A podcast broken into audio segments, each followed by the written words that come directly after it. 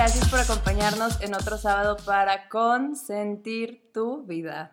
Hoy vamos a platicar un poquito de la inteligencia emocional. No es tanto como una definición teórica práctica, sino eh, la perspectiva que nosotros tenemos con respecto a la inteligencia emocional y cómo la hemos pues ido construyendo, ¿no? A través de las diferentes vicisitudes que la vida nos ha presentado. Una vicisitud en la vida es como un evento no planeado que puede ser catastrófico, que puede ser doloroso, ¿ok? Eso es una vicisitud. ¿Y, qué tiene que ver eso con la inteligencia emocional? Pues ¿dónde crees que la aplicas? Ah, bueno, sí, bueno, no, en esos casos yo no tengo inteligencia emocional, soy un fucking minion gritando. Pero en casos como cosas planeadas, sí tengo inteligencia emocional. ¿Cómo cosas planeadas? Bueno, o sea, cuando voy a la oficina y sé que tengo que ver o hacer algo que no quiero, pues lo que hago es poner los intereses del proyecto o de la empresa antes de mis sentimientos viscerales. Ah. Respiro profundo y voy con una mente abierta para poder solucionar y proponer cosas que beneficien al proyecto. Porque para mí la inteligencia emocional, bueno, o sea, sí, ya sé que tengo que tener inteligencia emocional en cosas no planeadas de la vida. Pero me cuesta mucho. O sea, como que, como que entro en pánico y, y ya no, o sea, no funciona. Pero, por decir, para mí es tratar de no irle mentando la madre a la gente por cualquier cosa. Muy pocas veces lo he logrado, pero trato de respirar muy profundo, pero hay veces que pues sí se me sale a mi control. Entonces, en los negocios es muy importante mantener la mente fría y no mentarle la madre a la gente a cada rato, porque realmente tienes que o sea, no puedes poner tus, tus propios intereses o tus propios sentimientos y emociones cuando estás tomando una decisión que no solo afecta lo que tú vayas a, hacer, sino afecta el rumbo del, del proyecto o del objetivo al cual todos están trabajando por eso. Entonces tienes que dejar a un lado las cosas que te molestan de tu compañero o de tu jefe o del otro idiota que está opinando cosas que no sabe. Solamente en tu mente puedes decirle, idiota esa persona. No le puedes decir en la junta, eres un idiota. Como el Grinch. Pero bueno, sí lo puedes hacer de maneras muy sutiles, pero tienes que tener ya mucho colmillo en el asunto para poderlo hacer ver como un idiota. Pero no les voy a dar tips de eso, porque estamos hablando de inteligencia emocional y hay que tenerla. Entonces, es mantener la mente fría. A las, mujer, a las mujeres nos pasa muchas veces que tomamos decisiones como viscerales porque muchas veces nos tomamos las cosas personales y es real, o sea, es algo, es un fenómeno real que sucede. No quiere decir que no tengamos la capacidad de decidir igual que un hombre, eso no, no, no lo quiero decir, pero muchas veces todos nos los llevamos como que muy hacia la pancita y entonces sentimos o mucha alegría y tomamos decisiones por la motivación o mucho coraje y tomamos, nos dejamos llevar por el, la emoción del coraje. Y en los negocios tienes que aprender a ser muy, no quiero decir fría, pero fría, de decir todo lo que esta persona me está diciendo, no, no puede llegar ni a mi pancita ni a mi corazón, solamente se queda en mi mente y tengo que tomar una decisión con la información que este idiota está diciendo. ok, ok, interesante. Espera, yo quería preguntarte, Ana Sofía. Según yo, bueno, es que para mí inteligencia emocional no es racionalizarlo o planearlo, como, bueno, para mí personalmente, como dice Sara, para mí inteligencia emocional es, precisamente cómo está ya trabajada tu mente para cómo reaccionas en el impulso. ¿Sí me explico? Si estoy en lo correcto.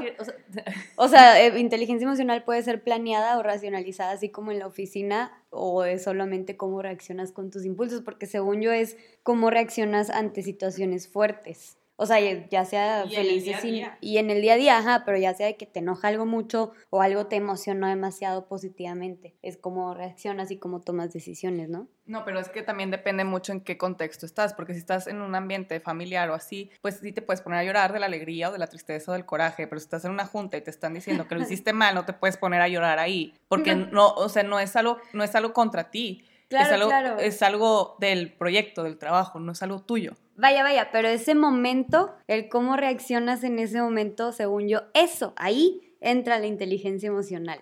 Pues es que la inteligencia emocional, o sea, no está determinada de un momento en específico o un contexto, sino la inteligencia emocional, pues va con la persona y más que nada tiene que ver cómo aprendiste, cómo, cómo aprendiste a demostrar y manejar tus emociones. Y es todo, es todo un proceso, porque en general lo que, es, eh, lo que es el proceso de la inteligencia te abarca habilidades, capacidades cognitivas como el análisis, la planeación, la comprensión, la, resolución de conflictos, eh, te abarca muchísimos aspectos cognitivos complejos. Y no es como que nada más uno, sino es desde que estás percibiendo algo con, tu, con tus sentidos hasta la reacción, pero son cosas que pasan en milésimas de segundo. Y ahora, o sea, no es una cuestión que tenga género, no es algo que alguien pueda o no pueda hacer, sino culturalmente, o sea, con respecto a lo que decía Sara, o sea, culturalmente sí al hombre se le ha reprimido emocionalmente, pero eso le ha, causado cierta, eh, no es deficiencia, pero frialdad ante la demostración de sus emociones, cuando está bien que las demuestre. Y en cuanto a las mujeres, se nos ha hecho estar más en contacto con lo que sentimos. Pero eso no quiere decir que tendamos a lo visceral. Lo impulsivo o lo visceral viene precisamente de la reacción que tú tengas y eso es instintivo porque viene de tiempos prehistóricos, porque en, en esa parte, cuando no se tenía una razón con respecto a lo que era la emoción, eh, pues el ser humano estaba destinado a sobrevivir como si fuera un vil animal como si fuera un león, como si fuera un, mamut, como, como cualquier animal. O sea, conforme evoluciona el hombre, pues va desarrollando su, mismo razonamiento, que eso es lo que al final del día nos viene a distinguir a nosotros de los animales. Sin embargo, esos impulsos, independientemente eh, de dónde lo vivas o el contexto, el que lo sepas o no lo sepas manejar, eso es lo que va a determinar al final del día la, inteligencia emocional. No quiere decir que sea buena, no quiere decir que sea mala. Cada uno tiene su forma de, ver y de hecho hay una cosa que se llama estrategias de afrontamiento, que es como cada quien decide manejar las situaciones que le están ocasionando cierta emoción, que muchas veces pudiera ser desbordante. Ok, entonces ya, ya entendí un poquito más. O sea, más que de género, de hombre o mujer y cómo reaccionas, es más como, pues tu personalidad, ¿sabes? Como, o sea, por ejemplo, no sé si han visto stories de Fully Power, pero estamos en un curso de enneagrama y ahí te habla mucho de que pues hay eneatipos del 1 al 9 y haz de cuenta que hay tres triadas y cada una es de que visceral, otra es mental y otra es emocional. Entonces los que son mentales pues tienden mucho a te pasa algo, lo, racionalizas y actúas, lo piensas. Los que son emocionales es te pasa algo, lo sientes y actúas, o sea, y, lo haces. Y los que son pues viscerales, esos tienden a ser más impulsivos, lo que salga. Entonces, más que hombre o mujer, siento que es más como, pues, qué personalidad eres, qué eneatipo, si así lo quieres ver, ¿no? Sí, al final, o sea, al final de cuentas es eso, o sea, cómo te formaste tú y realmente esto viene desde, desde lo que llamamos la primera y segunda infancia, porque es cuando estamos aprendiendo a sobrevivir en el mundo. Y ya en la adolescencia se vienen no solo estas emociones y, ya no es tanto que estés sobreviviendo en el mundo, sino que estás experimentando cosas nuevas. ¿En, el, en qué punto en, estás siguiendo tus ideologías, estás teniendo tus, tus propios... Eh, eh, creencias, tu propia identidad. Ajá. Entonces, en, en, la adolescencia es un punto muy importante porque tú incluso ahí puedes empezar a cuestionar cómo, cómo el mundo se relaciona, cómo el mundo reacciona también ante diferentes eventos. Y ahí es una parte muy bonita porque es donde realmente eh, puede haber un cambio más, más grande, sobre todo en estas cuestiones emocionales y de comportamiento, porque hay quien, quien se queda con lo que siempre aprendió, pero hay también quien lo evoluciona. Y cómo se relaciona el mundo, pero también cómo te relacionas tú con esas situaciones y cómo te relacionas tú con el mundo. Eso siento que también tiene que ver e integra toda esta parte de la inteligencia emocional. Lo difícil es desarrollarla, es es construirla. Es, pues es que es algo que te vas construyendo desde, desde que naces, o sea, desde que aprendes a llorar por la que te den comida y empiezas y, aprendes a pedir comida porque tienes hambre, o aprendes a hacerte la comida porque tienes hambre, entonces es algo similar al proceso de la inteligencia emocional. Para mí, bueno, incluso para la, la toma de decisiones importantes en tu vida, tienes que saber tener esa madurez o esa inteligencia emocional, porque al final del día a lo mejor estás, estamos muy chavitos, yo siempre he creído que estamos muy chavitos cuando nos dicen es que tienes que escoger una carrera. Ah, sí. Entonces estás en un proceso todavía de exploración y decides algo porque o tus papás te dijeron, o como Mónica que exploró como cinco carreras. o porque en mi caso pues yo quería ser abogada y a la mera hora pues no podía, o estaba bien gacho el penal aquí, ¿no? Y no me iba a meter a eso. Y este, entonces, mi, mi, yo tomé la decisión en criterio de dónde, en qué carrera la gente se viste bien. Eso fue mi criterio para decidir, tipo, que iba a estudiar. ¿Cuántos años tenías? Y tenía, es que yo entré a carrera de 17 años, o sea, 16 años, imagínense. Entonces, no es que no me haya gustado mi carrera, sí tengo mucha vocación a lo que me dedico, a la arquitectura, pero creo que tengo habilidades más padres que en ese momento no tenía la madurez ni las herramientas para darme cuenta. Entonces, también, o sea, esos pequeños errores o desviaciones que uno tiene también te ayudan para que generes tú la inteligencia emocional de llevar a cabo aquello que decidiste en aquel momento, aunque no haya sido lo mejor, porque en ese momento era la mejor decisión que pudiste haber tomado. Y eso es una decisión basada en tu inteligencia emocional. También para pedir, por decir, aumentos, o cuando te dan un aumento y pues no le puedes ir a, no puedes ir a salir gritando a la oficina de RH que, ¡oh, tengo un aumento! Porque entonces toda la oficina va a empezar a querer aumento también, ¿verdad? O a lo mejor fuiste la única persona que no recibió aumento en diciembre y pues, ¿sabes? Y ni te enteraste. Y ni te enteraste. O sea, son esas cosas que, que tienes que saber controlarte. Es el autocontrol que tienes de tus emociones buenas y malas. Yo hablo mucho de lo profesional porque es donde yo he tenido que realmente echarle un chorro de ganas para tener inteligencia emocional. De verdad, ya sé que suena súper chistoso, pero es que soy muy impulsiva, ya se los había platicado en algún otro podcast. Y luego, si han visto la serie de Billions, hay un personaje que me encanta, que es la psicóloga se trata de Wall Street y de, apostar en la bolsa y guara guara. O sea, muy interesante si te gusta el tema. Pero el, papel de la psicóloga está bien padre, porque realmente aquí en México al menos no tenemos. El departamento de, RH debería ser también, además de contratar gente y de, llevar tacos los viernes, este, debería ser como un soporte para toda la empresa, o sea, para cada empleado. O sea, debería ser una red de soporte para los empleados, cosa que aquí no existe. Entonces, si tuviéramos ese papel de la psicóloga en donde tú puedes salir de alguna junta o de algún encuentro con alguien o de alguna discusión profesional o de algo muy padre también profesional y llegaras con ella y te desahogaras ahí y salieras con la mente despejada para tomar una mejor decisión con respecto a los intereses del proyecto y de la empresa y el objetivo de la empresa. Yo creo que aquí en México seríamos más inteligentes emocionalmente.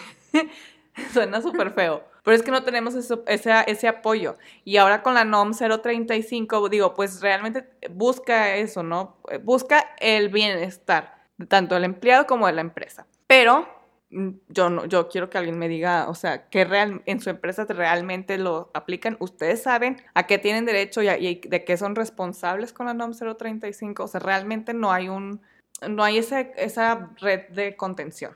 Ajá. Es que también estás hablando de algo que, que previene el, el, acoso y la violencia laboral, el maltrato y demás, pero que es algo que realmente apenas en octubre del año pasado lo hicieron obligatorio para todas las empresas. Entonces hay quienes apenas se están dedicando a eso y sus máximas resoluciones, la verdad yo estaba impresionada porque tomé un curso de eso hace poquito, su máxima mm, solución es un buzón de quejas y, lo, y sugerencias este, un comité que pueda analizar como que los casos de violencia o maltrato laboral y pues está bien complicado porque también las personas dentro de la misma empresa, si hay sindicato, pues alguna persona del sindicato pues se ven involucradas. Y e, es, es complejo, ¿no? Manejar la, la, parte emocional a través de un buzón de quejas, ¿no? Entonces yo coincido con Sara, ese personaje es, wow, yo también la empecé a ver hace poquito y también me encantó. Pero bueno, al final del día, este, como dices, Aros, hay muchísimos ámbitos en los que lo podemos desarrollar. A ella le ha tocado más manejarlo en lo, en lo laboral. Eh, pues yo también es lo laboral lo mío, pero por la parte de la psicología. Y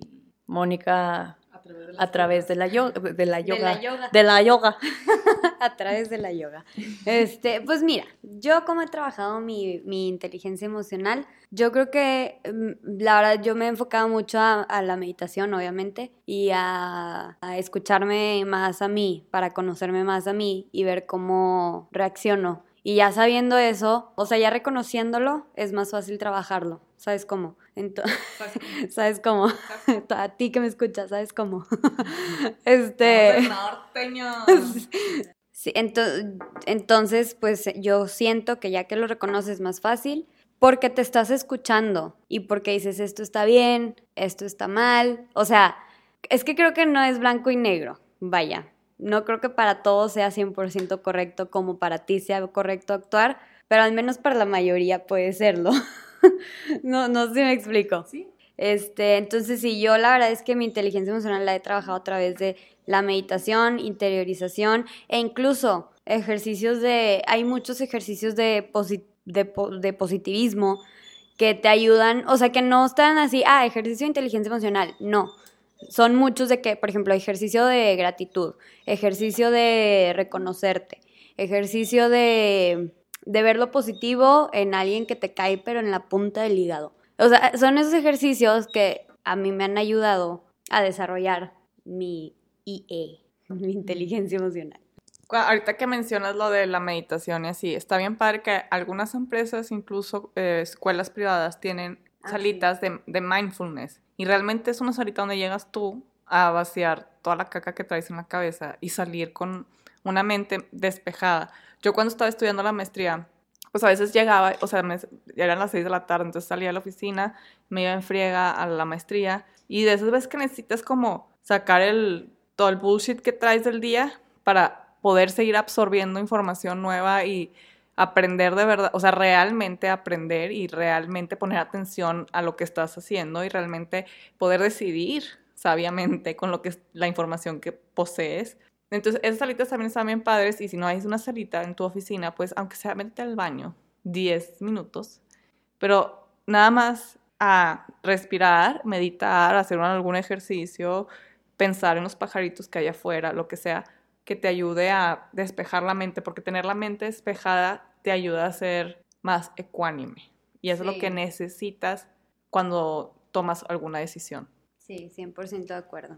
Y es que al final del día, tomando el, el mindfulness, al final del día la inteligencia emocional y desarrollar la inteligencia emocional es un ejercicio de conciencia plena. Eso es el mindfulness. Y como platicaba Mónica también de las meditaciones, te lleva precisamente a esa conciencia plena. Y muchas veces tiene que conocer, tenemos que conocer el origen de esas emociones, sobre todo aquellas que pueden ser muy desbordantes. O sea, conocer principalmente, bueno, eso es algo que yo les aconsejaría, es como el tip para, para desarrollar nuestra inteligencia emocional, es conocer cuál es la emoción que más te predomina. O sea, generalmente es cuando te dicen, ah, es que él es bien enojón. A lo mejor es una persona que se enoja fuerte. No, hombre, ese se la pasa todo agüitado todo el tiempo. O sea, a lo mejor le predomina la tristeza. No, hombre, ese siempre anda bien eufórico. No, pues este tiene límites de felicidad extremos, que también la felicidad en, en un grado de euforia constante, pues no es tan sano.